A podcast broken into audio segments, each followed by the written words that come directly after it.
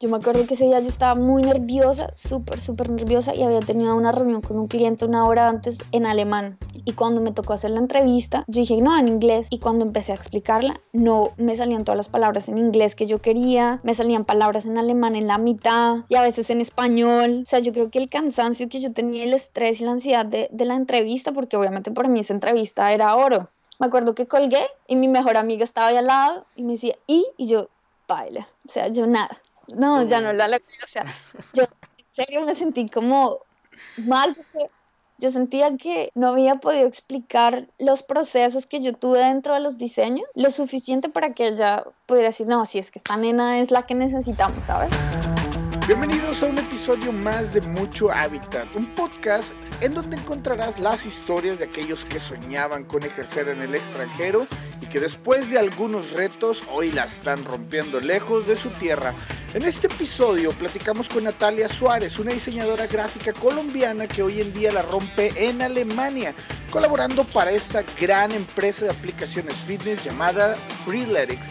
Natalia nos platica los obstáculos que ha tenido que sortear en su carrera para llegar hasta donde hoy está. Yo soy Aldo Tobías y esto es Mucho Hábitat. Listo, señores, ya estamos aquí en un episodio más de Mucho Hábitat y esta, bueno, mañana para mí, ya noche para nuestra invitada, este, tenemos a Nata Su. ¿Es correcto? ¿Lo estoy pronunciando bien?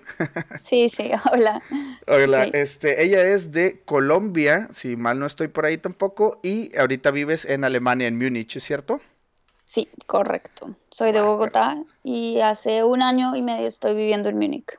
Órale, qué loco. Este, Nata, por ahí nos puedes platicar qué onda. Bueno, más bien, la pregunta consiste es quién eres y qué haces ahorita, y luego ya ahorita nos vamos desmenuzando como que tu historia, ¿no? Pero ahorita por lo pronto, ¿qué andas haciendo por allá en, en Múnich?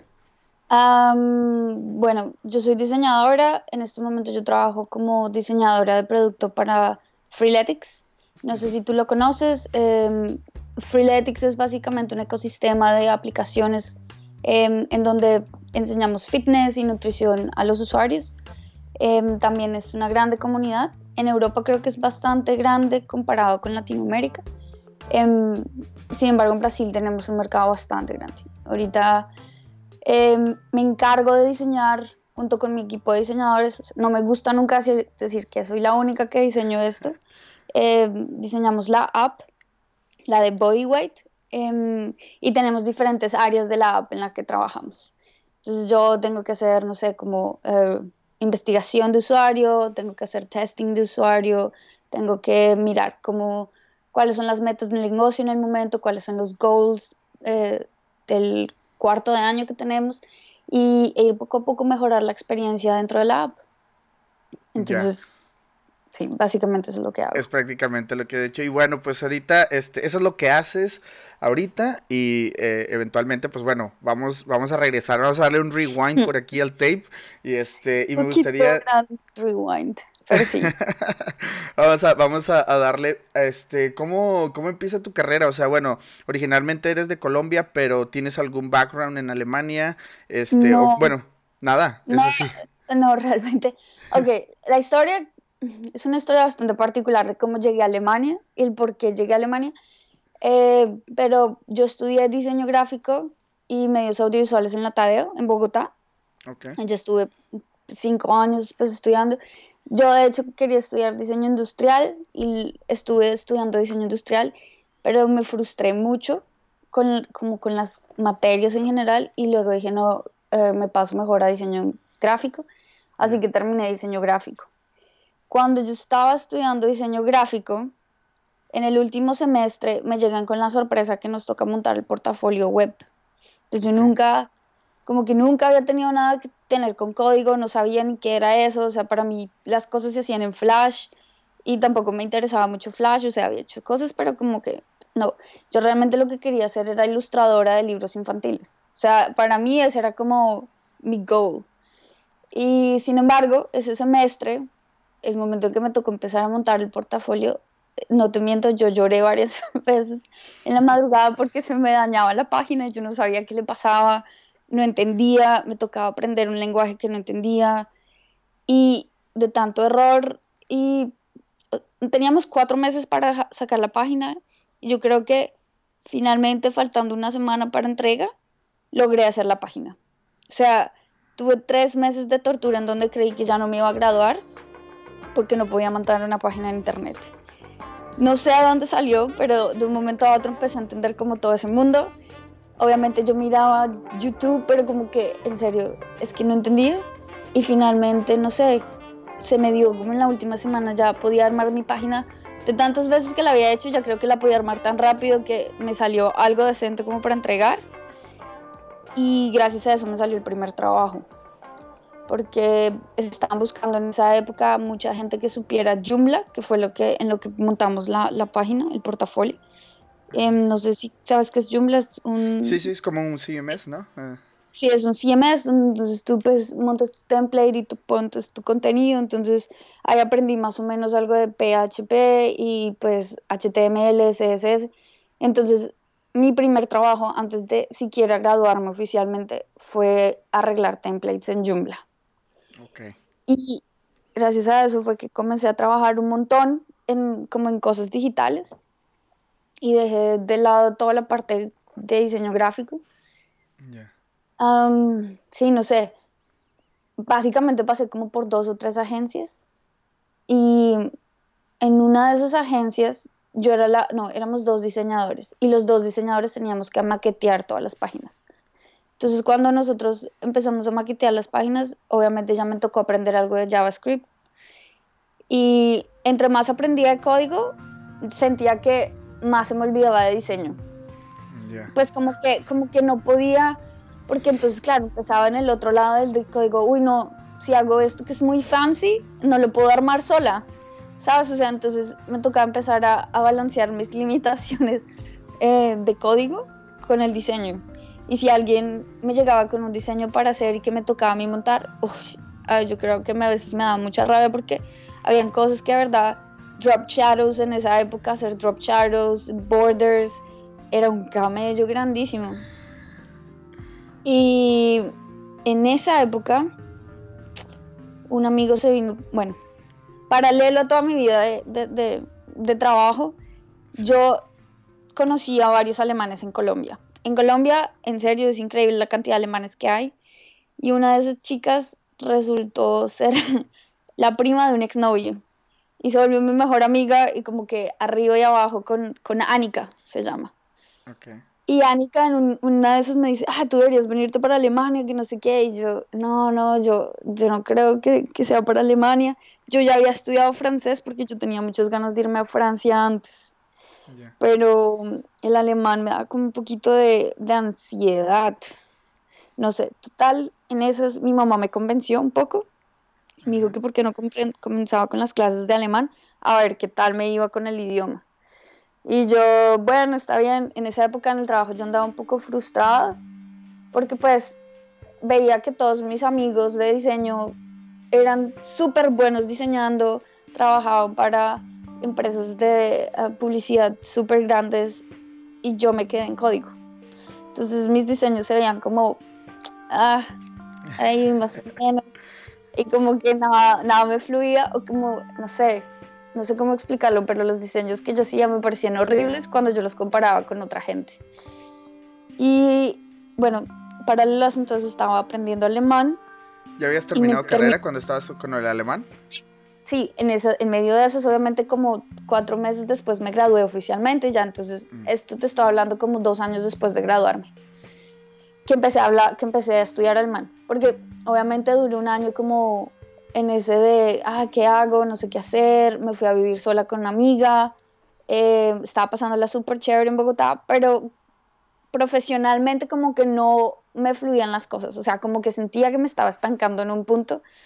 Y en Bogotá, desafortunadamente, o en esa época, o te pagaban muy bien o te pagaban muy mal. Pero a mí personalmente yo soy muy mala negociando y a mí yo siento que nunca me pagaron muy bien. Eh, y también eso me ha frustrado porque obviamente uno como diseñador, y hasta ahorita lo vengo a entender, uno tiene que entender mucho de negocios. Pero en esa época, si me decían que algo valía eso, pues yo decía, bueno, está bien, de pronto yo no, yo de pronto no soy la mejor, no sé qué, y pues por eso me estaban ofreciendo lo que me estaban ofreciendo. Luego me vine, me a dar cuenta que me estaban pagando muy poco, pero bueno. Cuando estaba aprendiendo ahí en alemán me, me terminó gustando mucho el idioma y me acuerdo que mi mamá me dice, cómprate el pasaje y yo no tenía ni visa, no tenía planes, no tenía nada y me dijo, cómprate el pasaje, mira que te lo voy a regalar. Entonces yo, ok, em, bueno, y compramos el pasaje, di tú como en junio y el pasaje para Alemania era en febrero. Me dijo, ahora tienes una fecha límite para decidir tú qué quieres hacer. Entonces en esas busqué, empecé a buscar obviamente maestrías en Alemania, eh, qué tipo de papeles me pedían, eh, cuánto plata necesitaba. Empecé a reunir toda la información. Eso fue una maratón porque obviamente yo creo que mi mamá en el fondo sabía que si yo no me ponía una fecha límite, yo no hacía nada. Me terminaba acostumbrando a lo que estaba pasando. Pero, por ejemplo, disculpe que te interrumpa. O sea, tu mamá te compró el pasaje, pero era como, ¿para qué? O sea, ¿era para que fueras a conocer Alemania a ver si te gustaba? ¿O era para que fueras a estudiar o, qué onda? Yo venía con el, yo venía con el, con el cuento de que quería hacer um, la maestría. O sea, ya venía con un cuento que quería hacer la maestría, pero nunca como que ese paso de buscar realmente la maestría, ese paso de ponerme a hacer la tarea de, es que esto es lo que necesito, no lo había hecho. Eso, sabes, como que siempre hablas con tu mamá, bueno, ¿y qué más? Y yo, no, mamá, es que quisiera, porque no. Y el cuento de Anika se, veía se venía también en, ella estaba haciendo un año social en Colombia y ella se venía en febrero. Entonces ella me dijo, podríamos irnos las dos, entonces te quedas en mi casa.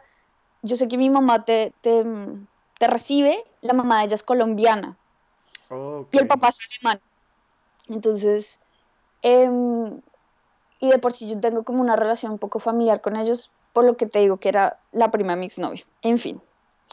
Entonces, mm, me dice como, yo sé que te podemos recibir allá mientras tanto sus clases de alemán, entonces como que ya tenía mi mamá y Anika como, ven, vamos, hazlo, inténtalo. Y pues eso hice, entonces obviamente busqué en la página de, de la embajada que me tocaba hacer. Eh, los alemanes acá te piden una carta, o bueno, hay diferentes procesos dependiendo de lo que tú te vayas, claro. Y como yo me quería ir a una maestría, mi proceso es, primero tenía que demostrar mi nivel de alemán y mi nivel de alemán tenía como un requisito mínimo de A1. Eh, para poner un poco de contexto, los idiomas siempre tienen de A a C, A, B y C, los niveles, y cada nivel está en dos partes. Entonces A1, A2, B1, B2, C1, C2, y C2 es como ya el, como el mejor que alguien que haya nacido allá porque es académico, eh, profesional, o sea, es un nivel brutal. Y yo en Alemania, en Colombia, perdón, había logrado hasta el A1 y pasé el examen de A1. Em, también te piden una carta donde tú dices cuál es tu plan. La piden en español y en inglés, eh, y en alemán. Y nada, pues obviamente mi plan era como, no, me quiero ir a estudiar alemán primero, luego me presentó a las universidades, yo tenía que presentarles en esa carta qué universidades me quería presentar y a qué programas. Entonces, digamos que en la mira ya desde ese momento yo ya tenía dos universidades alemanas en, en foco.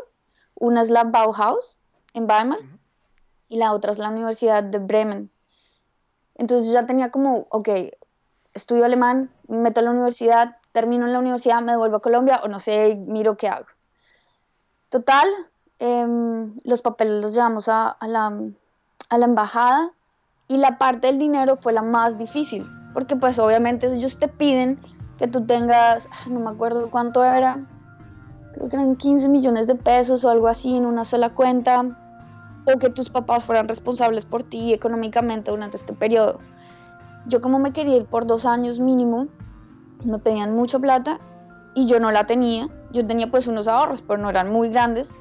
Y mi mamá es mamá soltera, entonces mi mamá no le dejaban, no la dejaron auspiciarme.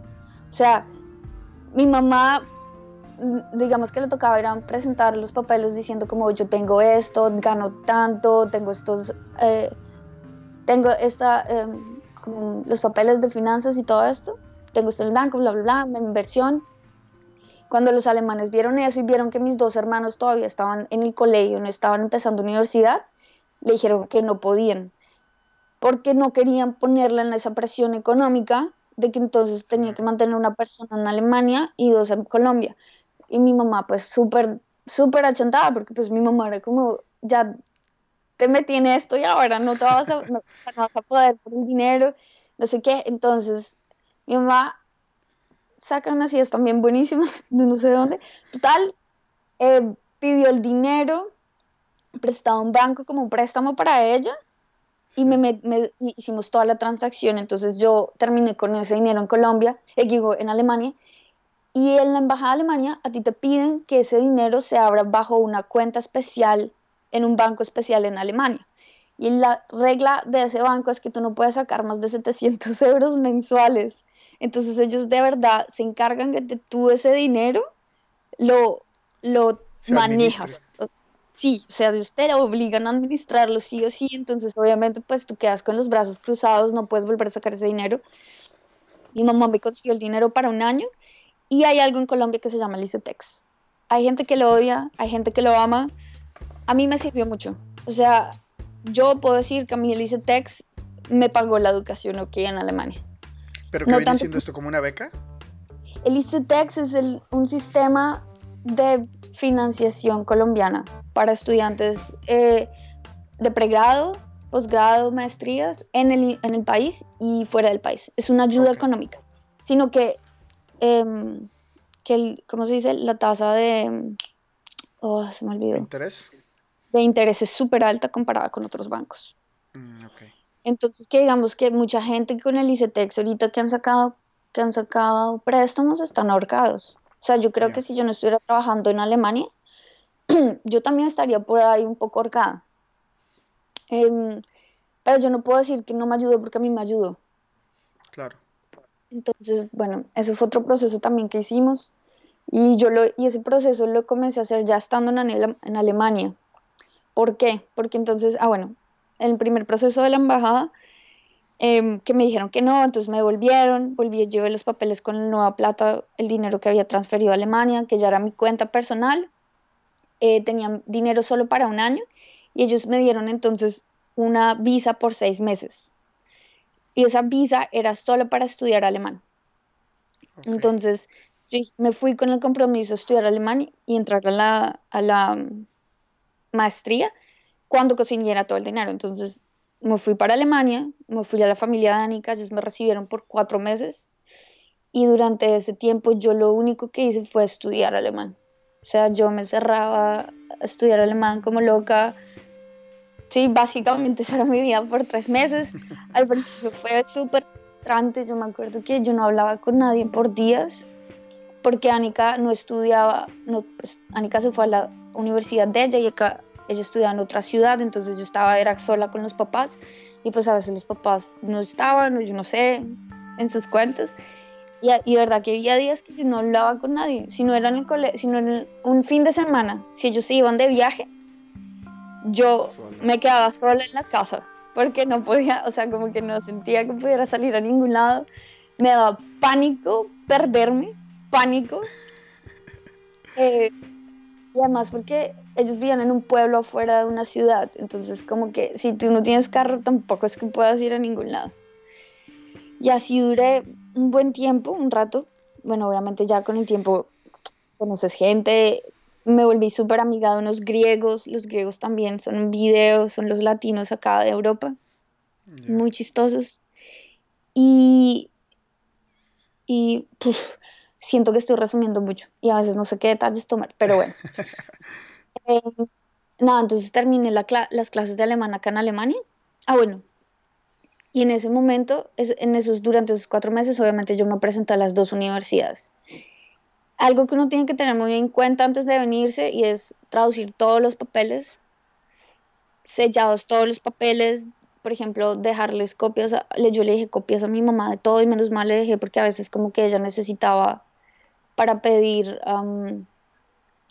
el crédito del ICETEX, por ejemplo, como yo ya estaba en Alemania, todo tuvo que ser a través de ella. Entonces yo le tuve que dejar un poder también para que hiciera y firmara papeles por mi cuenta.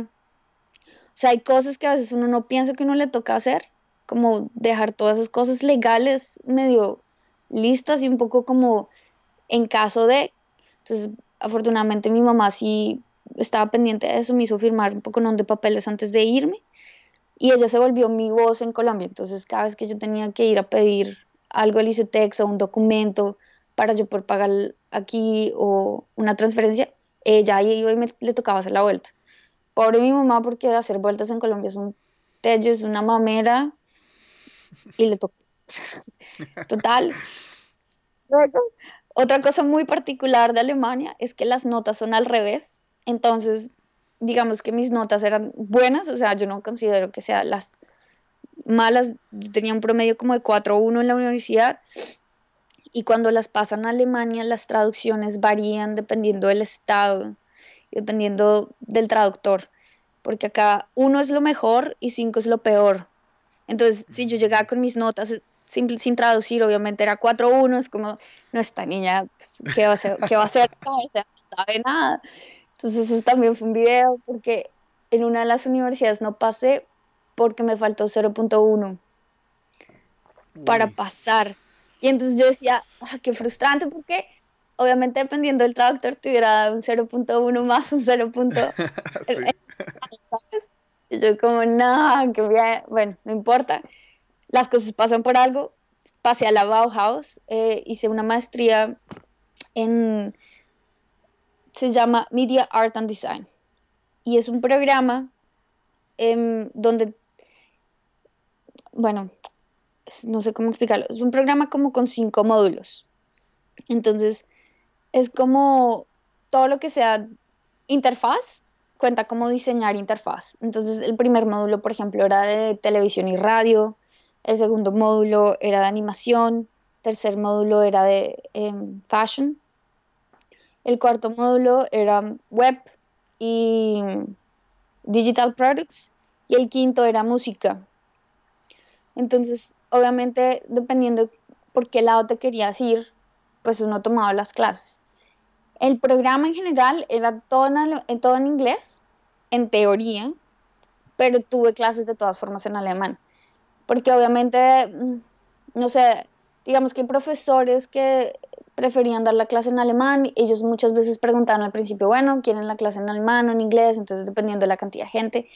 Y yo desde el principio me fui con la meta de aprender alemán, o de hacer, o sea, para mí lo más importante es respetar la cultura alemana y respetar que yo aquí sí em, soy una foreigner, ¿cómo se dice? Una... Extranjera. Ah, y se me olvida el español ya. Una extranjera, Es que hablo un español ya muy poco. O sea, texteo mucho, pero no hablo.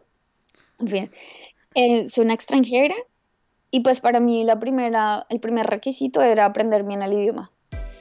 Por eso yo no tenía casi amigos latinoamericanos al principio. Mucha gente me decía como, no, eh, eres medio rabona, tú eres muy seria. Yo no, lo que pasa es que yo vine a Alemania con un propósito. O sea, mi propósito es aprender alemán, mi propósito es en, en, serio aprender lo que yo más pueda. O sea, yo no me puedo dar el lujo de que es que no voy a aprender alemán porque es muy difícil porque mi mamá se está esforzando un montón allá en Colombia para yo poder hacer las cosas acá. O sea, no voy a hacerlo. Tal, entonces, bueno, clases en alemán, entonces sí me tocaba hacer en alemán, yo total fresca. Afortunadamente yo tenía un amigo, Andrés, muy chistoso porque él estudió también en la Tadeo y también estudió lo mismo que yo estudié, diseño gráfico, pero un año anterior, y él ya había llegado a Alemania, él llegó de otra forma, y nos encontramos los dos haciendo la misma maestría.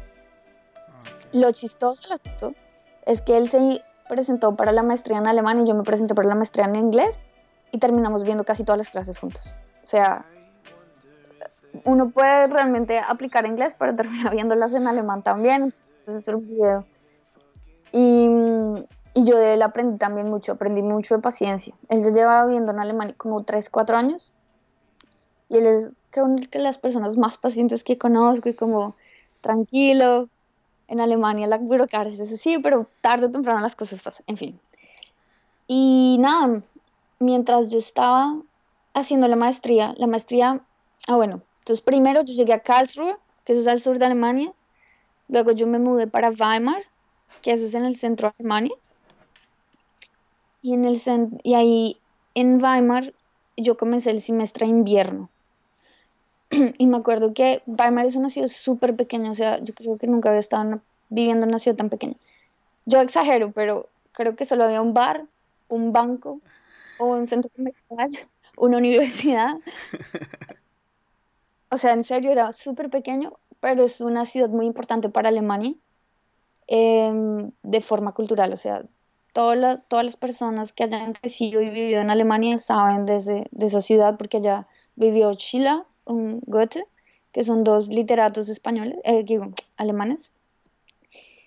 Y, y nada, bueno, entonces mi primer semestre allá, súper emocionada, buscar apartamento en Alemania también era un video, porque mm, eso fue un chiste. Yo me vine a Weimar sin apartamento, sin nada, me vine con la, con la intención de buscar apartamento antes de que comenzara el semestre y me estaba en la casa de la hermana de Anika, que casualmente también estudiaba ahí. Me quedé en el apartamento de ella y el primer día me esguincé el tobillo. Y yo no podía caminar. Y para tener un apartamento en Alemania, a ti te hacen entrevista.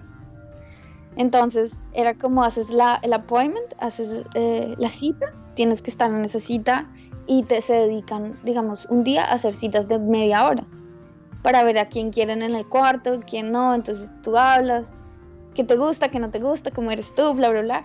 Y yo con un pie andando coja por Weimar, como por... no quería coger el bus porque obviamente en esa época eh, yo todavía no era estudiante, entonces me tocaba pagar el bus. Una ventaja del sistema, del sistema educativo en, en Alemania, por lo menos de la universidad donde yo estudié, es que era muy barato estudiar yo no tengo miento, yo pagaba como 200, creo, 300 euros al semestre e incluía transporte. O sea, yo me podía subir en los trenes y en los buses. Y, la, y, en Weimar es una ciudad que queda en, el, mm, en la parte donde queda... Eh, o sea, es una ciudad muy barata en Alemania. Queda en el... Ah, se me olvidó ahorita la palabra. No, olvídalo. No, importa. Me olvidó la palabra. No te preocupes, Entonces... Em, nada, entonces en Weimar, ah bueno, llegué buscando el apartamento, no me salía, yo me acuerdo que a los cuatro días yo estaba como, a mí nadie me va a dar un apartamento acá, un cuarto. Eh, en esa época todavía era verano, porque no había comenzado el semestre, estaba, estaba apenas terminándose el, el verano para comenzar otoño. Entonces, buscar ese apartamento fue horrible. Y yo me acuerdo que yo sudaba para arriba y para abajo, tratando de caminar por toda esa ciudad, tratando de llegar al cuarto. Finalmente, después como de 10 días, 8 días, recibí un sí de un, de un apartamento de 6 cuartos, entonces íbamos a ser 6 personas. Em, pues yo era la única colombiana, obviamente. Había una coreana también, una chica coreana, tres alemanes y una francesa. Em, fue súper chévere, o sea, yo, creo que las mejores épocas de mi vida fue haber vivido en ese apartamento porque sentía que tenía una familia, ¿sabes? Porque como éramos tanto, siempre había alguien cocinando, siempre había alguien haciendo desayuno, siempre estábamos todos tomando el té y hablando pendejadas. Em, uno de los chicos tuvo una, una bebé, o sea, en esa época la novia quedó embarazada, entonces, sin embargo, vivían separados, pero entonces la, la, bebé venía, se quedaba con nosotros a veces, entonces también se volvió como que tienes un bebé alrededor durante dos semestres, la ves crecer, la ves caminar, la ves hablar por primera vez, o sea, para mí eso fue una época súper bonita. Y creo que fue un apoyo psicológico muy chévere, porque entonces, claro, estaba estudiando, pero entonces tenía el, cómo contarles a otra gente lo que estaba pasando, conocía a los profesores, entonces se volvía como, como esa pequeña familia que yo tenía en Alemania. Durante, durante el estudio en Alemania, yo decidí irme a hacer una práctica a Hamburgo, porque yo sentía que el estudio que yo estaba teniendo no era suficiente para lo que yo esperaba. Yo quería como ensuciarme más las manos. La Bauhaus es, es muy teórico, es de generar muchos proyectos, pero yo realmente no estaba haciendo muchas cosas. Una cosa que sí es importante, pues que no es, la única cosa importante, pero acá en las universidades, uno en Colombia o en Latinoamérica, no sé, no sé cómo será en México, pero a uno lo apoyan mucho, ¿no? Uno es como un niño chiquito. Entonces los profesores, recuerden que mañana les toca traer no sé qué, hagan la tarea, que no sé qué, ¿sabes? En Alemania no. En Alemania es tu, es tu problema, o sea, tú estás pagando tu educación. Si tú no vas a la, a la librería a buscar los libros, si no vas a la biblioteca, es tu problema. Nadie más lo va a hacer por ti, ¿no? Ellos no, acá, y al principio eso es raro. Me acuerdo que el primer mes yo decía, pues es que acá no me mandan tareas o qué, o yo qué tengo que hacer. No, acá te dicen cuál es la meta del proyecto, cuándo tienes que entrar el proyecto y ya. Y si necesitas tiempo con los profesores, entonces haces el booking con los profesores, entonces hablas sobre el proyecto, ellos te dicen que está bien, que está mal, que creen que puedes mejorar, no sé qué, y te dan más libros para leer. O sea, tú acá te educas básicamente solo, y te toca estudiar un montón. Em, total, entonces, bueno, después de, del primer semestre hicimos una práctica en Hamburg y lo hice en una empresa de marketing. Yo venía trabajando en empresas de marketing desde Colombia, entonces para mí no era diferente ese mundo. Eh, lo único diferente es que obviamente en mi entrevista me preguntan, bueno, ¿y si tú quedas, qué idiomas quieres hablar? Y yo no de una alemán. O sea, yo sabía que mi nivel de alemán en esa época todavía no estaba lo suficientemente decente para hablar y trabajar en alemán, pero yo creo que esa es de, de las decisiones que uno tiene que tomar, que a uno le van a costar trabajo y que yo sé que había días que yo decía, ¿por qué tomé esta decisión? O sea, me siento muy boba, porque no entiendo las reuniones a veces, o sea, hablaban muy rápido o a veces a mí a mi tutor, a mi jefe de la oficina le tocaba hacerme dibujitos para decirme lo que yo quería. Eh, eso era muy chistoso y yo creo que mi tutor me ayudó un montón, me, me tuvo mucha paciencia, me enseñó alemán, me enseñó código y él fue el que me empezó a meter como esta espinita en la, del user experience. User experience hace unos años era como muy nuevo en, en, el mundo del, pues como que ese término se estaba empezando apenas a usar. Hace unos años que, tres, cuatro años, creo, para mí, para lo que yo sé. Yo nunca lo había escuchado en, en Colombia, o no que, que me acuerde conscientemente, o que yo haya dicho, uy, sí, es que user experience es lo que yo quiero hacer. Eh, pero él empezó a preguntarme. Y cuando yo empecé, bueno, a mí me soltaron un solo proyecto en esa empresa para desarrollar en cuatro meses. Nos fue súper bien. fue con Sony Music. Les gustó mucho el proyecto. Y cuando yo volví de esa práctica a Weimar, dije, no, yo lo que quiero estudiar ahorita es como Human Computer Interaction quiero meterme en este cuento de user experience, quiero saber qué, de qué se trata, quiero hacer que los productos sean mejores. O sea, quiero, quiero, ¿verdad?, poner todo ese esfuerzo de pensar realmente en la experiencia de los usuarios. Quiero pensar en psicología, me gustaba mucho la psicología en esa época, entonces empecé a leer como de psicología.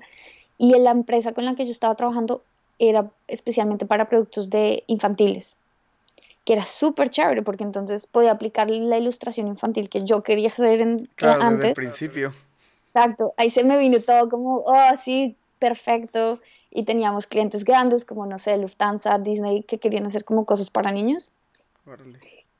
Pero también era muy importante eh, que tú, o sea, primero las, las leyes en Alemania son súper rígidas, ¿no? Entonces a los niños no les puedes meter publicidad así como así, entonces toca toca realmente saber primero de, leyes, de qué tipo de cosas les puedes mostrar o no mostrar a los niños, qué tipo de permisos necesitas. Entonces ahí me empecé a meter en este cuento de cómo, los niños aprenden. Y decidí hacer mi tesis de maestría, mi, tesis de, un tema en particular y es searching, o sea, el problema de cómo buscar en una página internet para niños. ¿Por qué decía hacer eso? Porque los niños no tienen jerarquías, o sea, cuando ellos piensan no saben a veces qué es más grande, qué es más pequeño, la forma en que agrupan las cosas es diferente. Em, y había una página que se llamaba, que era una librería en internet, donde tenían libros de todos los idiomas, de todas las culturas.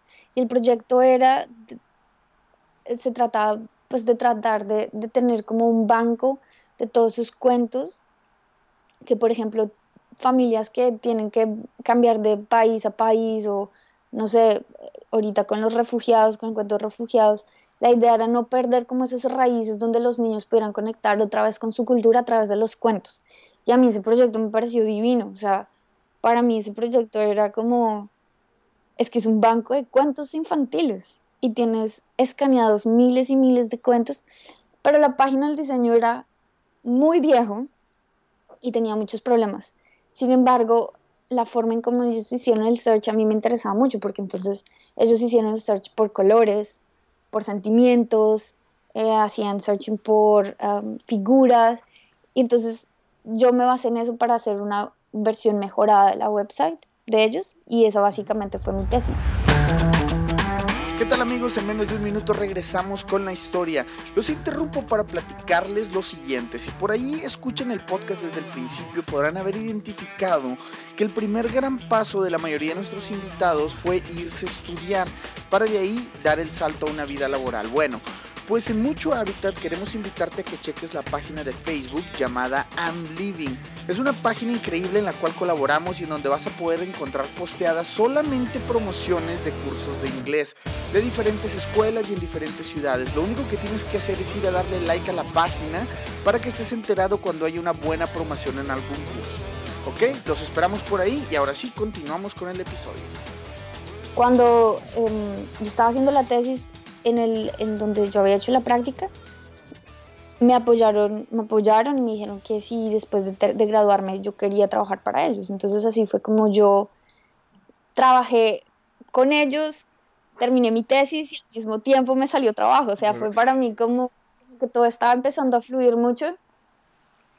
Y con ellos, bueno, entonces terminé graduándome de la carrera, me mudé definitivamente a, a Hamburg. Eh, y en Hamburg viví dos años y medio trabajando para esa empresa. Sin embargo, ya al final, como hace, como a los dos años, yo empecé a tener como mis choques con, con management, porque en especial en un proyecto que era un proyecto súper bonito, súper grande para uno de nuestros clientes, se vino abajo porque, por management, porque hubo muy mala planeación. Eh, los goals no se dieron como debían ser, hubieron muchos problemas, se vendió un proyecto que no era, no era fácil de hacer y se vendió como, no, lo tenemos en cuatro meses y el proyecto tenía que ser para un año. Entonces yo dije, no, o sea, yo, yo, yo no quiero quedarme acá pensando en que todos los proyectos se van a hacer así. Eh, hubo muchos cambios de project manager en esa época, se fueron tres project manager, entonces a mí como que me empezó a dar esa ansiedad de, ya es time to move on. O sea, ya me tengo que mover para, un, para otro lado. Y en, y en esas yo empecé a buscar como eso que buscaba trabajo, pero no buscaba trabajo, como que, como que veía la, que posteaban trabajos, pero yo no me arriesgaba hasta que fui a un meetup. Y el meetup lo estaba haciendo la gente de Yelp. Eh, no sé si tú conoces Yelp. Pero... Sí, acá por acá también se mueve mucho aquí en, en Canadá. Exacto. Entonces, y en eso el product owner de, de Yelp en Alemania dijo, no, estamos buscando product, um, product designer. Y yo hablé con él después del meetup, dije como, bueno, ¿qué están buscando exactamente? Y me dijo, no, alguien que sepa user experience, eh, si quieres, aplica. Y yo, seguro, y me dijo, sí, ¿por qué no? O sea, aplica. Entonces yo no de una. Me mandaron el primer design challenge y yo creo que nunca había trabajado tanto para un design challenge. Entonces, un design challenge, muchas empresas hacen esto en productos digitales y es que te dicen como, bueno, tenemos estos cinco problemas de diseño, escoge uno eh, y mándanos lo que hiciste. No te dicen nada más. Entonces yo lo que hice fue, mi, me acuerdo que mi challenge era de diseñar una de restaurantes. Entonces yo súper así yo creo que nunca me había esforzado tanto en el diseño y hacerlo pixel perfect. Y mandé eso y luego me dijeron como, no, eh, no, no, no sirves. Y yo, me dolió un montón. Porque había pasado las dos, la, la, entrevista como tal, solo me faltaba el Design Challenge. Y yo como, no, como así. Eh, y yo entré como una, pues no sé si una presión, pero me sentí muy chantada porque dije, de pronto, ¿verdad? El diseño como tal no es para mí. y más bien lo mío debería ser como, no sé, código o trabajar en marketing, de pronto yo no soy buena para diseño digital de producto, porque marketing y producto es muy diferente, o sea, sí, sí tienen cosas muy, muy parecidas, pero es que marketing es mucho de, no sé, como un producto que se vende en tres meses y se acabó y ya no puedes iterar, ya no puedes mejorarlo, no puedes hacer realmente mucho testing, o por lo menos donde yo estaba trabajando, ¿no? Entonces, como que llamé a mi mamá esa noche y le dije, no, mamá, o sea, yo, de verdad no creo que sirva para esto. No, no, y me dijo, no, estás loca, o sea, ya, mira hasta dónde has llegado, sigue buscando, o sea, no es la única empresa que estén buscando un product designer. Y yo, ok, ok, ok. Entonces empecé como loca a hacer listas de a qué empresas quiero entrar. Entonces yo tenía como un top 10 de empresas que yo decía, a estas empresas quiero entrar, pero ya vi que me fue muy mal con el Design Challenge en Yelp. Entonces empecé a buscar, ok, ¿cómo son los Design Challenge? Google, eh, ver en Medium artículos de cómo se hace el proceso en Facebook. Yo me acuerdo que hay una chica que mencionó que tiene un ah, artículo en Medium que es como cómo entra Facebook o algo así. Yo recuerdo que yo leía ese artículo casi que día y noche tratando de averiguar, ok, ¿yo qué tengo que hacer con el problema? ¿Cómo presento? Empecé a meterme mucho con design thinking y design um, sprints. Yo hice cuando, bueno, acá me devuelvo un poquito cuando yo estaba empezando al proyecto que te digo que se cayó en la empresa que dice, yo pedí el único requisito para que yo siguiera con ese proyecto, porque yo tenía ganas de irme, ellos me dijeron, no, quédate para el proyecto, dinos tú qué quieres, yo dije que quería hacer el curso de uh, Nielsen Norman, que es un curso carísimo, ¿La certificación? Sí. la certificación de Nielsen Norman, porque yo sentía que si yo no tenía ese certificado, como que nadie me creía que yo estaba en serio en ese mundo. O sea, que no que yo quería saber más de user experience y de todo este cuento de design thinking. Entonces, nada, pues hice el curso. Yo personalmente siento que, que no vale mucho la pena. Tengo personas que les parece que sí, pero yo siento que tú ahí realmente no aprendes. Tú haces mucho working, sí, aprendes cosas que también podrías aprender de libros, de, leer y de ver videos en YouTube, pero realmente esto se aprende ensuciándose las manos. Entonces, de nuevo, cuando yo estaba haciendo mi lista de qué, de qué empresas yo quería trabajar, había una empresa que siempre me venía a la mente, que era Freeletics, que es, y es una empresa que yo decía, ah, esta empresa me parece chévere, pero yo sentía que todavía no, no era el momento, ¿sabes? Como, yo sentía que yo era muy junior todavía para presentarme a esa empresa. Nada, entonces empecé a presentarme a otros startups en Hamburg, empecé a ir a todas las meetups que podía, entonces empecé a ir como a dos o tres meetups a la semana, entonces me empezaron a conocer como en el networking de Hamburg, em, en el User Experience Camp de Hamburg, y en esto duré como siete meses dándole.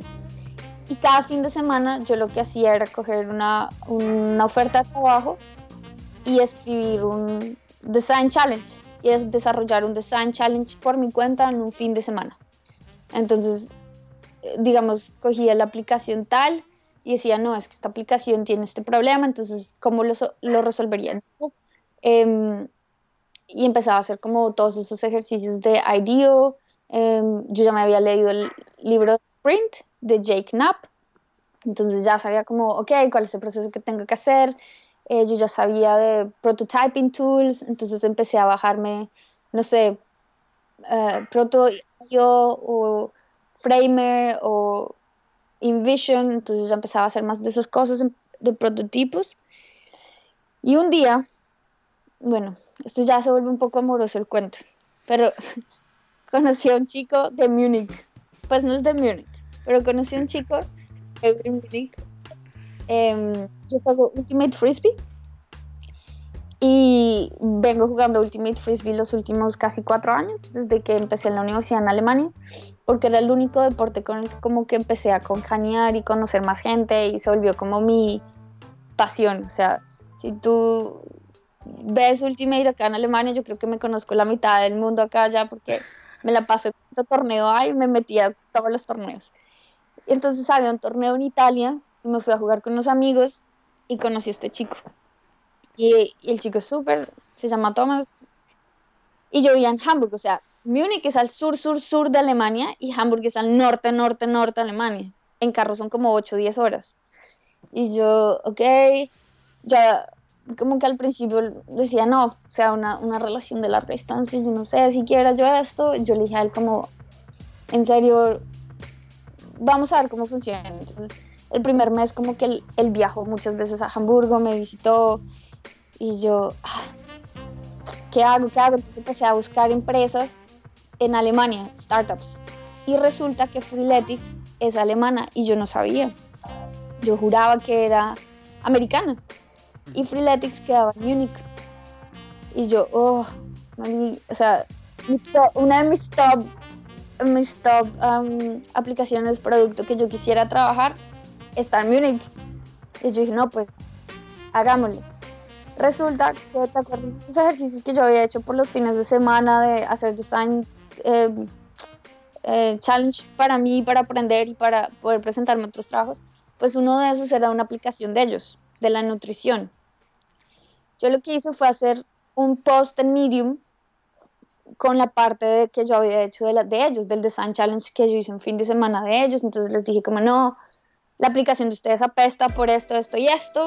Yo haría este proceso, yo siento que como usuario podrían hacer esto. Y, y les mandé, la aplica les mandé el artículo primero y nadie, nadie decía nada. Y yo no, pero pues, no, nada, o sea, nada, dos semanas y nadie me había respondido nada por Facebook ni por Twitter. Y yo, no, pero es el colmo, o sea, ¿quiénes son los diseñadores de allá? Entonces empecé a estoquear gente en LinkedIn y a ver quiénes trabajaban en, en Freeletics. Y en una de esas me topé con el profile del Head of Product que se llama Coin, que se llama, pues, Coin, sí, Coin, y decía, we, uh, we are hiring. Y yo, ah, ¿será que sí? ¿Será que sí? ¿Será que sí? O sea, yo duré en esto por lo menos tres semanas. ¿Será que sí ni lo hago? ¿Será que no lo hago? Y Thomas, que era mi chico, viniendo a Hamburg porque yo no quería ir a Múnich. Y yo, ¿será que sí? No. Total, total. Además, porque ellos estaban buscando un senior product designer. O sea, y yo sabía que yo era un junior. O sea, yo sabía de lejos que yo era junior. Total, en una noche de arranque decidí mandar mi aplicación y recibí una llamada a los dos días. Y recibí una llamada de Renato. Sí, eso fue súper... Pero no lo querías mandar porque, o sea, no querías quemar cartucho o era porque no sé si quiero ese cambio de vida, o sea, bueno, irme a Múnich. No, no. No querías quemar cartucho ya. No, porque para mí, para mí, o sea, yo no quería, eh, o sea, yo ya estaba, yo ya estaba preparando para que me dijeran no, ¿sabes? Yo ya decía, no me van a decir que no, como de pronto en seis meses tienes que mejorar esto, porque yo ya venía aplicando a otras, a otras startups siete meses y todas me decían lo mismo, como que, que voy por buen camino, pero que les, me faltaba la experiencia, que es cierto, o sea, yo nunca había trabajado en una startup, siempre había trabajado en marketing. Entonces yo no quería quemar esa opción de presentarme a esa empresa que me dijera no y otra vez en un año, ¿sabes? Como que Claro. Como que me da como angustia. Y total, bueno, yo dije, no, pues, o sea, si no es ahora y no me arriesgo, nunca voy a ganar. O sea, si yo ahorita no me arriesgo mandando esto, no, no gano. Y cuando me llamó Renato, como a los dos días, como, la Natalia, oye, tú fuiste la que mandaste el artículo. Y yo, sí, pensé que nadie lo había leído. Y me dijo, claro que acá todo el mundo lo conoce. Todo el mundo lo. Lo que pasa es que la persona que te había respondido nunca te respondió porque anda ocupado, pero en serio, gracias por el artículo, sí sabíamos que estaba pasando esto. Eh, y nada, me hizo una entrevista como de 30 minutos, entonces yo le dije como que para mí Freeletics era en serio una empresa que yo tenía en mis top 10, que yo quería trabajar acá, em, que, tenía, que, que yo no tenía problema en mudarme a Múnich. O sea, ya en ese punto yo decía, ya me he mudado seis veces en los últimos cuatro años. ¿Qué más da? Nada más. No me importa. Obviamente. ¿Ah? perdón, perdón, te iba a interrumpir un poquito. Por ejemplo, cuando recibes la llamada, o sea, ¿qué, impresión tenías tú? O sea, digo, obviamente había, me imagino, nerviosismo, pero por otro lado era como emoción. Era, este... yo me acuerdo que yo sudaba en frío, menos mal fue en Skype. Además que, que yo en serio quería entrar y yo, yo creo que estaba muy motivada. Y yo le dije al, si ustedes me contratan acá ahorita, yo aprendo lo que me toque aprender, hago lo que me toque hacer. Entonces me dijo, no, pues em, yo te dejo saber si sigues en el proceso, no sé qué, fue chévere conocerte, bla, bla, bla. Entonces ahí hablamos, pues él básicamente me contó pues que, que era Freeletics, la, un poco la historia de Freeletics, porque ah, para los que no saben, no, que creo que es muy poca gente, Freeletics es una empresa que hasta hace un año era Bootstrap, eso significa que fue una startup que de ella misma vivió por cinco años, que eso es un logro gigante. Em, es una startup ah, alemana con ciento y pico de empleados, yo creo que ahorita tenemos 140 empleados, es de solo internacional, es decir, em, hay gente de todo el mundo, por lo menos somos de 32 países diferentes, entonces hablamos en inglés. Em, y nada, o sea, para mí, cada vez que yo veía las fotos de, de, de como el job offer y todo eso, yo decía, no, es que, es que acá es que yo quiero trabajar, es que acá es donde yo, yo sé que quiero trabajar y además como era de deporte y yo soy Ultimate Frisbee, que es como mi segunda pasión, yo decía, se me, se me unen los dos mundos perfecto. Para mí era perfecto. Entonces por eso no quería quemar el cartucho, así como tú dices. O sea, porque para mí era un riesgo grande perder esa opción. Total, pasó esa entrevista y yo ya andaba tan feliz que yo dije, bueno, así si no me escogen, ya por lo menos saben quién soy, ¿sabes? Porque ya sabían del artículo. Em, hice de alguna forma bulla para que me notaran en medio de toda la gente. Y nada, pues seguí trabajando, obviamente seguí aplicando como otras opciones. De hecho, tenía una opción muy, muy em, cerca a cerrar en Hamburg y no me salió.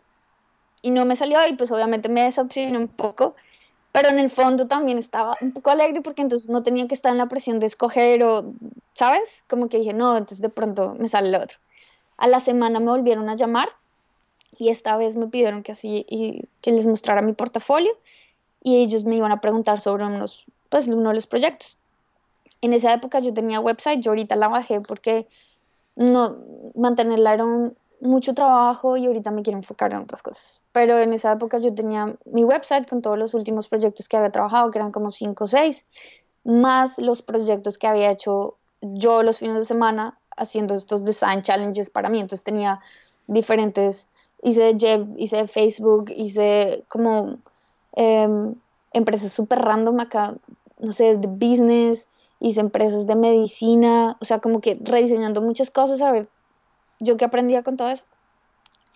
Y entonces, algo muy chistoso pasa en Freeletics y es que yo me llamo Natalia y la chica que me iba a entrevistar también se llama Natalia. También es product designer, también es de Colombia. Eso fue muy eso era muy chistoso porque entonces me dice, me dice, entonces a la semana tuve la siguiente entrevista por Skype, me dice, hola, hola, me dice, ¿quieres hacer la entrevista en español, en inglés, en alemán? Y yo, oh, ¿por qué? Me dice, no, yo también soy Natalia, soy mitad colombiana. Y yo, ¿en serio? Entonces, pues ahí fue muy chistoso, como que las dos conectamos. Y Natalia es una persona muy seria por, por Skype, entonces yo me acuerdo que ese día yo estaba muy nerviosa, súper, súper nerviosa, y había tenido una reunión con un cliente una hora antes en alemán. Y cuando me tocó hacer la entrevista, yo dije, no, en inglés y cuando empecé a explicarla no me salían todas las palabras en inglés que yo quería, me salían palabras en alemán en la mitad y a veces en español. O sea, yo creo que el cansancio que yo tenía, el estrés y la ansiedad de, de la entrevista, porque obviamente para mí esa entrevista era oro. Claro. Creo, yo, yo ahorita que hablé con Natalia le dije, no, Natalia, para mí esa entrevista fue, fue traumática. O sea, yo para, además que Natalia es una persona tan seria que en serio era como, ajá, ok, ya. Entonces yo le explicaba los proyectos y lo que había hecho y el por qué lo había hecho. Y ya, ok. Y yo, no, esta nena no le gustó ningún proyecto. y yo me acuerdo que se acaba, ah, entonces bueno, en los últimos 20 minutos de la entrevista ella me dice, bueno, ¿y tú tienes preguntas sobre Freeletics? No sé qué. Entonces yo les pregunté que, que cuántos eran en el equipo, creo, y que qué era lo que más le gustaba trabajar de, de allí. Entonces pues ella me contó su cuento. Yo, ok, bueno, chévere. Me acuerdo que colgué y mi mejor amiga estaba ahí al lado y me decía, ¿y? Y yo, baila. O sea, yo nada. No, ya no la O sea, yo en serio me sentí como mal porque yo sentía que no había podido explicar los procesos que yo tuve dentro de los diseños lo suficiente para que ella pudiera decir, no, si es que esta nena es la que necesitamos, ¿sabes? Sí, que tuvieras como, que, sintieran en ti la expertise, que dices, bueno, o sea, sí, sí se dedica a esto, sí lo vive, ¿no? Exacto, más porque, porque es un mundo un poco diferente, ¿no? Porque entonces te empiezan a preguntar como, bueno, ¿y cómo me diste que el diseño era el que querías? ¿Cómo sabes tú que el botón rojo acá es realmente mejor que un botón azul en el... Entonces, un claro, tú tienes, a veces uno como diseñador lo sabe, pero no es consciente. Claro. Y cuando tú tienes que explicar esos procesos ya conscientemente, es muy difícil. Es realmente no, es tan fácil. Ahora súmale en alemán, inglés y español, en toda esa entrevista, fue, fue para mí, y luego aparte todavía la retroalimentación que no sabías leer a, la otra Natalia, ¿no? Digo, lo platicamos en uno de los episodios anteriores con, Sebastián Rivas, que trabaja en Squarespace, y él decía, es que eh, en Squarespace las entrevistas, o sea, solían ser de casi todo el día, o sea, bueno, un día laboral. Dice, y era loco porque, o sea, ibas brincando de persona en persona, entrevista en ah, entrevista. Espérate que no te he terminado de contar, exacto, oh. espérate que yo no he terminado, porque esa fue mi segunda entrevista por Skype, y luego... Eh, finalmente me invitaron a ir a la oficina a Múnich eso también fue una maratón porque yo estaba en Francia jugando, eh, visitando, viendo los juegos de Ultimate. Y yo no, pues, pues, no puedo ir, pero si, si me pagan el viaje desde Francia, yo voy, me pagan el viaje desde Francia. Y yo, ok, o sea, cuando yo recibí esa noticia fue como, oh my god, voy al headquarters de Freeletics, qué chimba, no sé qué. Entonces llegué, um, eso era verano, entonces llegué, mi cita era como a las 10 de la mañana y llegué y así lo mismo como él te dijo. Fue una maratón de 10 de la mañana a 5 de la tarde y solo tuve 20 minutos para comer. Porque claro, tratan de aprovechar ese tiempo para conocerte desde diferentes puntos, de pronto qué grupo, tu nivel de diseño, cómo haces para negociar con, no sé, business, con managers, con stakeholders. Entonces mi primera, mi primera parte de la entrevista fue larga, fue con Natalia otra vez, con Stas, otro diseñador, y con Renato, que en ese momento era el Head of, uh, of Design. Y nada, otra vez explicándoles como dos proyectos, entonces otra vez les mostré como mi website y les dije como, bueno, escojan dos proyectos de los que quieren que yo hable. Ya Natalia pues conocía uno de los proyectos, entonces expliqué los otros. Entonces te hacen lo mismo, te hacen preguntas de, ¿cómo llegaste a esto? ¿Hiciste algún testing? eh, ¿por qué crees que esta es la mejor solución si la comparaste con esta otra? Entonces, realmente preguntas, o sea, que es difícil de digerir, pero yo creo que ya en ese punto, con tantas entrevistas que yo ya no había pasado y que había pasado, o sea, como haciendo, yo me sentí un poco más preparada. Eso sí, sí estaba nerviosa, obviamente. Y yo creo que Natalia y el resto del grupo lo notaron porque obviamente yo como, ah, eh, mi primer tip para la gente, tengan preparado un PDF perfecto, así como con las cosas que quieren mostrar, porque ese fue mi error. Yo presenté, fue mi website en, vez de ser yo la que presentaba algo. Primi parada, no importa, sobreviví. Em, nada, la segunda parte de la entrevista fue con la persona que estaba haciendo la aplicación de nutrición, que fue la que yo critiqué en el artículo de Medium, entonces empezamos a hablar del artículo y el manager de ese proyecto y entonces empezamos a hablar. Y por ejemplo, un ejercicio que yo hice antes de ir a la entrevista fue abrir la web, eh, la página, abrir la aplicación en iOS y en Android. Entonces yo cogí y empecé a comparar la aplicación de arriba a abajo, cómo se comportaba en Android, cómo se comportaba en Apple, en iPad, qué diferencias de botones, qué diferencias de transiciones empecé a ver que, por ejemplo, en el Android promocionaban nutrición y en iOS no. Entonces, todo este tipo de preguntas yo empecé a hacérselas en, ese en esa reunión en particular. Y entonces empezamos a hablar del tipo de decisiones que se tomaban, desde que había el A-B testing, eh, probar esto y esto otro. Eh, y nada, esa fue la más larga, la parte más larga, porque terminamos hablando mucho de, de por qué las aplicaciones tenían ese tipo de diferencias, obviamente yo les, les dije como no, miren, tienen cuatro estilos de botones, tienen droppers aquí, no tienen acá, tienen esta imagen aquí, esta no, o sea, ¿por qué? Entonces yo sí, es que estamos trabajando para alinearlos, bla, bla. Y creo que eso ayuda mucho conocer muy bien el producto, no solo cómo el producto funciona, sino realmente tratar de tener ese, ese ojo y decir, ok, estas son las diferencias, tratar de averiguar cuál es el business model también de, de cómo se mantiene eso. O sea, algo que sí he aprendido mucho trabajando con ellos es que sí, es, es bueno hacer diseño, es chévere, pero tú también tienes que tener metas de qué funciona y qué no funciona.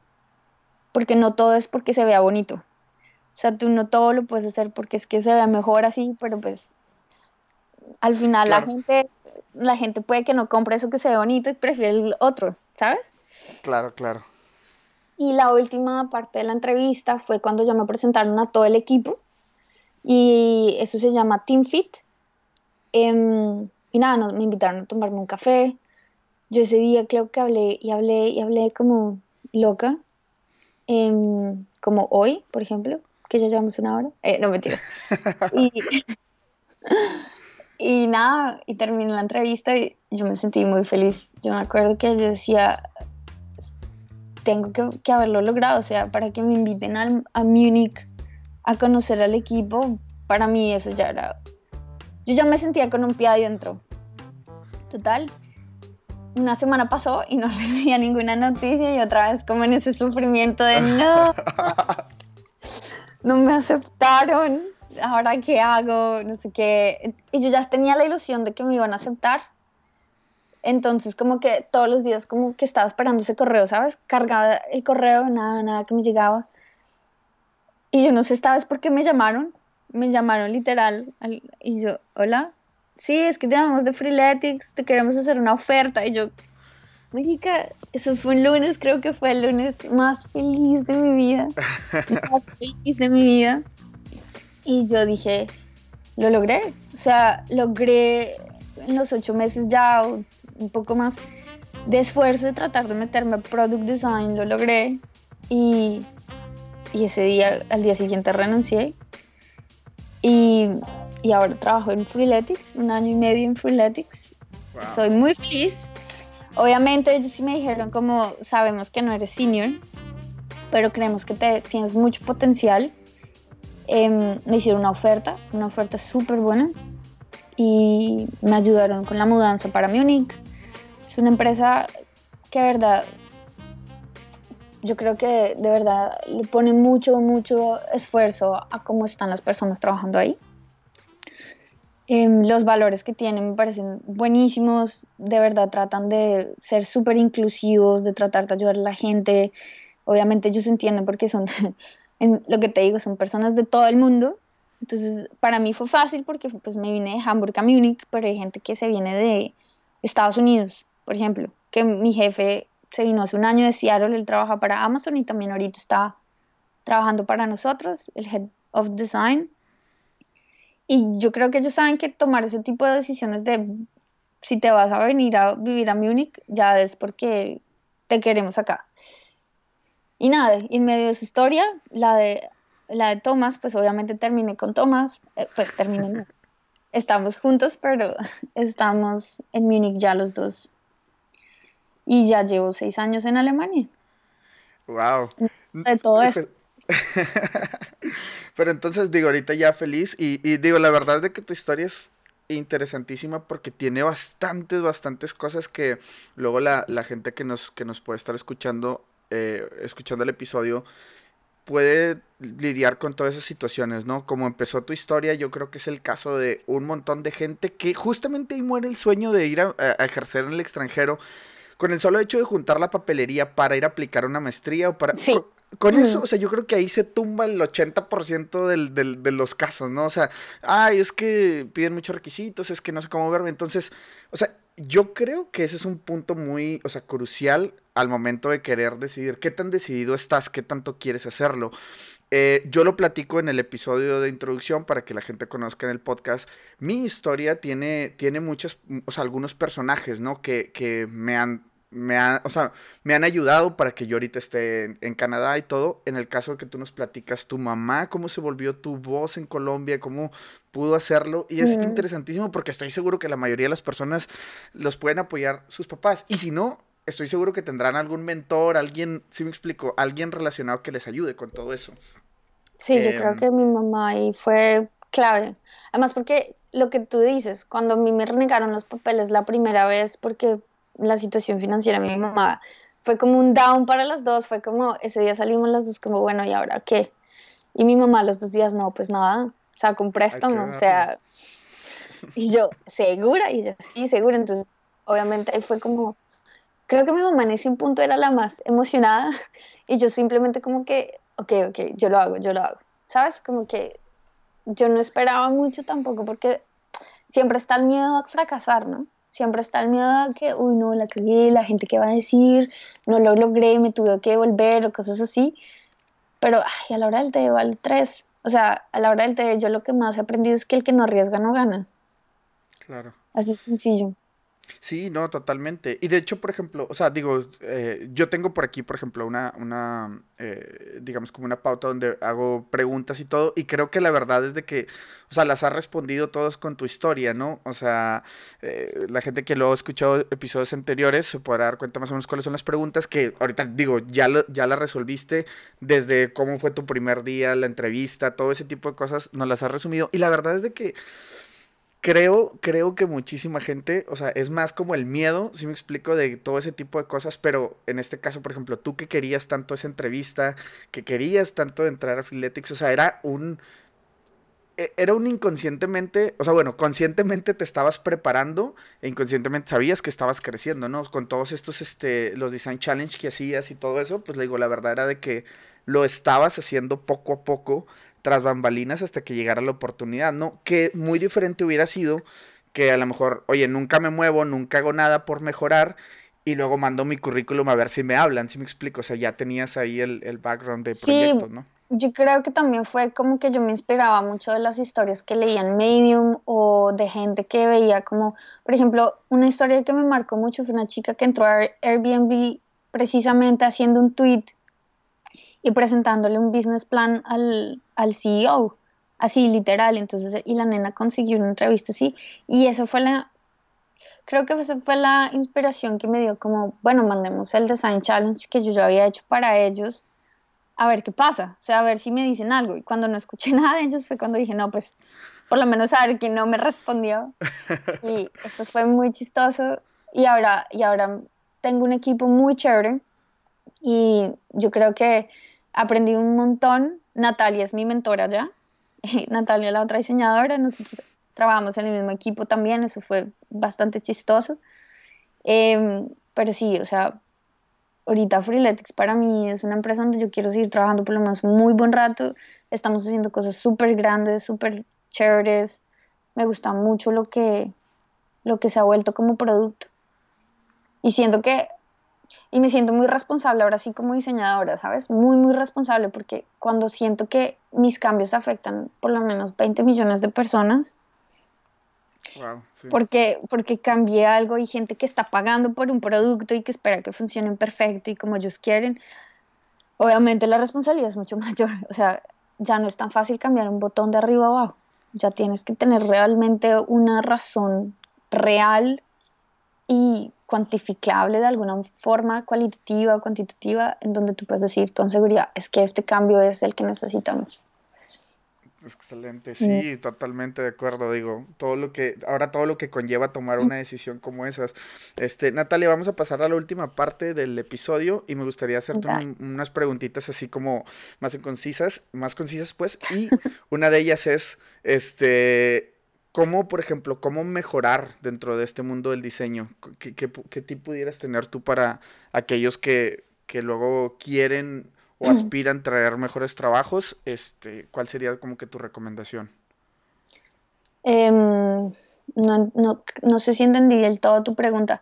¿Cómo mejorar el diseño? ¿Cómo mejorar el proceso? ¿Cómo mejorar la academia? O, o sea, ¿cómo mejorar más bien como tú como diseñador? O sea, por ejemplo, yo que o sea, yo como diseñador o la persona que nos está escuchando, ¿cómo puedo yo mejorar digo, entiéndase que, por ejemplo, a lo mejor tu manera de mejorar fue, bueno, voy a aventarme esos design challenges los fines de semana, si me explico, esa fue tu manera como Ah, de ok. mejorar. Yo creo que mejorar el diseño hay que aprender a leer mucho. Yo creo que diseñadores uno le coge como fobia a veces a los libros y uno solo quiere ver dibujitos animados. Pero creo que aprender, no aprender a leer, simplemente coger libros de negocios, coger libros de psicología, tratar de entender qué están haciendo otras empresas, em, meterse en newsletters, ver qué está pasando en el mundo. Yo creo que hubiera empezado, me hubiera gustado empezado, empezar a hacer eso desde antes. Me hubiera gustado ser más consciente de que todo está en internet. O sea, realmente tú no necesitas todos los certificados para empezar a hacer proyectos. Segundo, obvia- obviamente acá me van a pegar más de uno, pero yo digo que al principio tú sí puedes trabajar gratis, siempre y cuando el trabajo que tú estés haciendo sea, o sea, como con una meta. Y el, el ejemplo que voy a poner acá son los design challenges. O sea, yo en los design challenges, muchas veces muchas startups te piden un design challenge porque ellos tampoco pueden pagar diseño. Y yo a veces pienso que eso es como una relación donde los dos se ayudan un poco porque te ayuda también a generar un buen portafolio, te ayuda a entender problemas de, eh, no, es que no tenemos retención o qué pasa con el usuario. Y a mí me sirvió. O sea, yo creo que a mí me sirvió hacer ese ejercicio todos los fines de semana, por lo menos, sí, todos los ejercicios que hice, leer todos los libros que leí en, y saber, ah, no sé cómo ponerlo, cómo poder tener esas conversaciones no solo con diseñadores, sino con los developers. Entonces, yo no sé de código, pero yo entiendo hasta cierto nivel cómo el código se comporta. Yo puede que no sepa, no me haya graduado en negocios, pero sé cuáles son los eh, KPIs que necesita ahorita el negocio, ¿sabes? O sea, la idea es que como diseñadores no nos quedemos en el diseño, sino que tratemos de involucrarnos un poco en lo que el diseño también implica para las empresas. Em, y sí, ese sería como mi, mi granito, leer Sí. bastante. Sí, pues, totalmente, o sea, bastante, o sea, no es bastante claro el mensaje, ¿no? Perdón. y no tener miedo a preguntar. O sea, yo creo que algo que le aprendió a los alemanes es que uno no tiene miedo a preguntarle. Yo me acuerdo que en, en Colombia yo me da pánico que la gente pensara que yo no supiera. O yo no sé si a ti te ha pasado eso como, no, van a saber que yo no sé si preguntas qué es. Nada, o sea, es que uno no tiene que saberlo todo. Y yo prefiero ahorita quemar dos minutos de que piensen que soy, quién sabe qué, a dos semanas después me estén diciendo, no, es que usted no entendió nada. O sea, el que, en serio, el que no pregunta no aprende.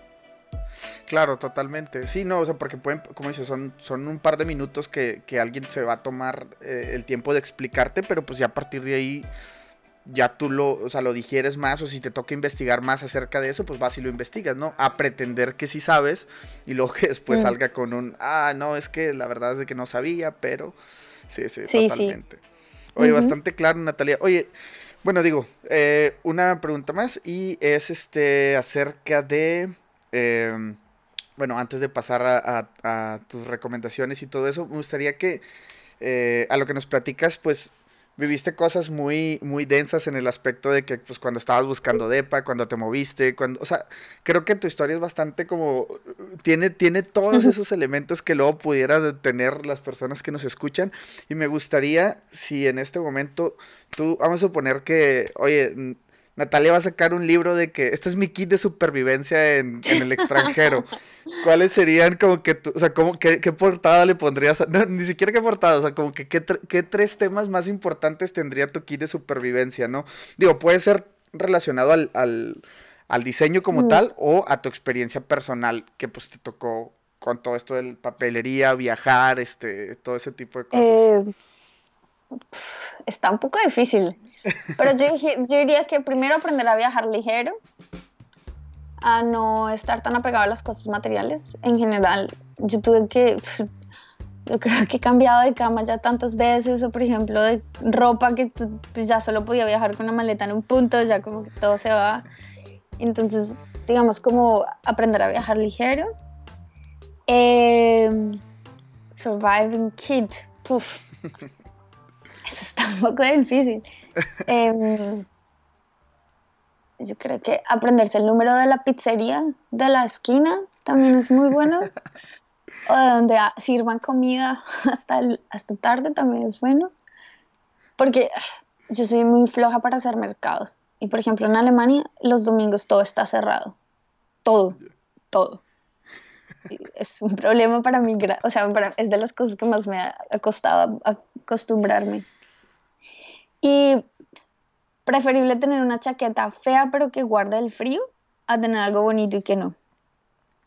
Porque esas unas cosas, o sea, yo digo como carguen una muy buena chaqueta, métanle buen dinero a una chaqueta, sobre todo si se vienen en invierno. Créanme que las va, los va a salvar de muchos con frío. Y nada, o sea, traten de esforzarse por aprender el idioma. Ya sea el idioma que sea en serio, ayuda mucho. También ayuda como involucrarse con la gente.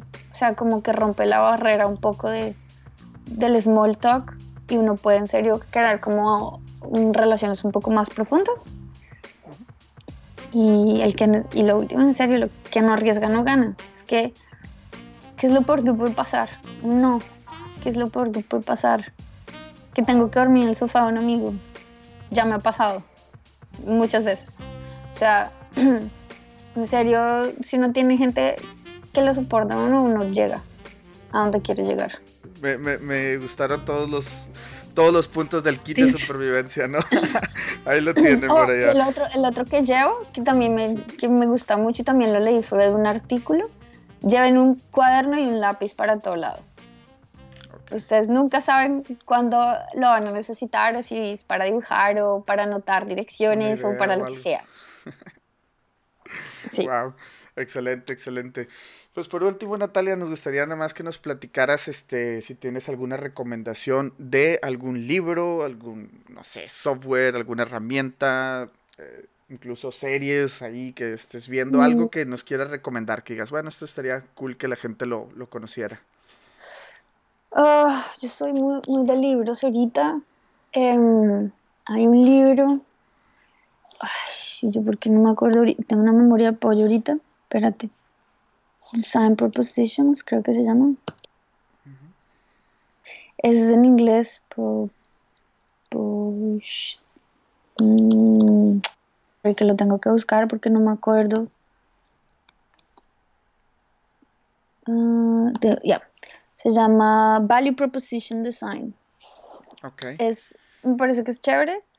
Me parece que es como, como que da un, un una ojeada a lo que es el negocio y cómo, cómo funciona un poco el negocio y cómo funcionan los procesos. Porque para mí a la hora del té es muy importante que el project manager y yo estemos yendo en la misma dirección a la hora del té, ¿no? Y este, este es un libro que, que también hay un libro para project managers y esta es la versión para los designers y me parece que a mí me ha ayudado bastante a entender muchos procesos y a a saber cómo escoger qué cosas quiero y qué no quiero dentro del diseño. Perfecto, pues bueno, por ahí vamos a dejar el link en la descripción del episodio para que luego puedan ir y lo puedan este, ver, ya sea que estén en Amazon o por ahí donde se encuentre. Pero, vamos a dejar por ahí. Sí. Sorry, que te interrumpí. No te preocupes, no te preocupes. Este, y pues Natalia, si quieren saber más de ti, este, ¿Tienes alguna, digo, red social que manejes o tu eh, página de Medium o algo? Twitter, ¿ok? ¿Cuál es? Eh, tú me hablaste por ahí. Eh, Eshmi es línea al piso S H E M. Básicamente es Shit Happens Me, porque cuando salió Twitter yo estaba con otro proyecto, pero ya me quedé con ese y, y ya todo el mundo me conoce con ese, entonces no me va a cambiar. Perfecto, pues vamos a dejar cualquier en la descripción ahí en el... Vamos a dejar el link en la descripción. Este, Natalia, pues no queda más, digo, no sé si por ahí tú tengas algo que agregar. Este, por ahí. Eh, no, gracias por la invitación, lamento demorarme tanto. Es súper difícil resumir tanto, en serio. Sí, no, no, no, pero digo, la verdad, este, pues precisamente para eso existen los podcasts, ¿no? No hay comerciales, no hay nada en medio que, te interrumpa en la historia. Entonces digo, pues la verdad, yo, o sea, encantado de que puedas platicar tu historia, que estoy seguro, por todas las alicientes que tiene, estoy seguro que muchísima gente se va a este, identificar y va a tomar, ahora sí, como que lo mejor o que, lo que les esté sirviendo a Natalia. Sí, dale, y si, si alguien en serio tiene preguntas, yo soy siempre súper abierta a responder lo más pronto que pueda. Hay Slack channels, de hecho, eh, donde a veces también respondo preguntas en el de, de Latin School Design y también está Em, en mi país tienen uno de UX también, Community, y también, o sea, pues no sé, yo hago más UX, Product Design, pero si tienen ganas de preguntas, acá estoy. Excelente. Pues bueno, muchas gracias Natalia por darte el tiempo y pues este, por ahí nos escuchamos en un próximo episodio. Dale. Hasta luego, gracias. Bye bye.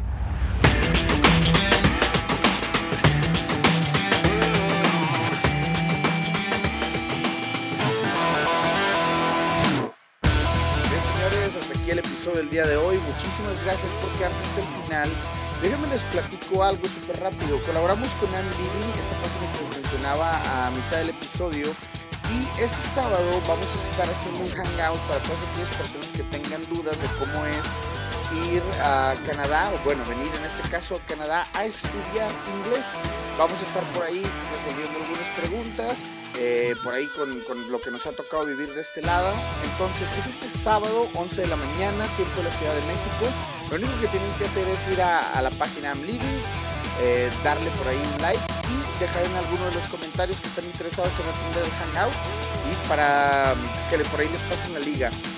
Eh, recuerden, I'm Living se escribe Am Leaving y por ahí van a poder ver el loguito, es un loguito azul. A esa página es la que le tienen que dar like y por ahí nos vemos el próximo sábado. Señores, agradecimiento especial esta noche a Dave, que nos está apoyando por aquí con unas historias de Instagram.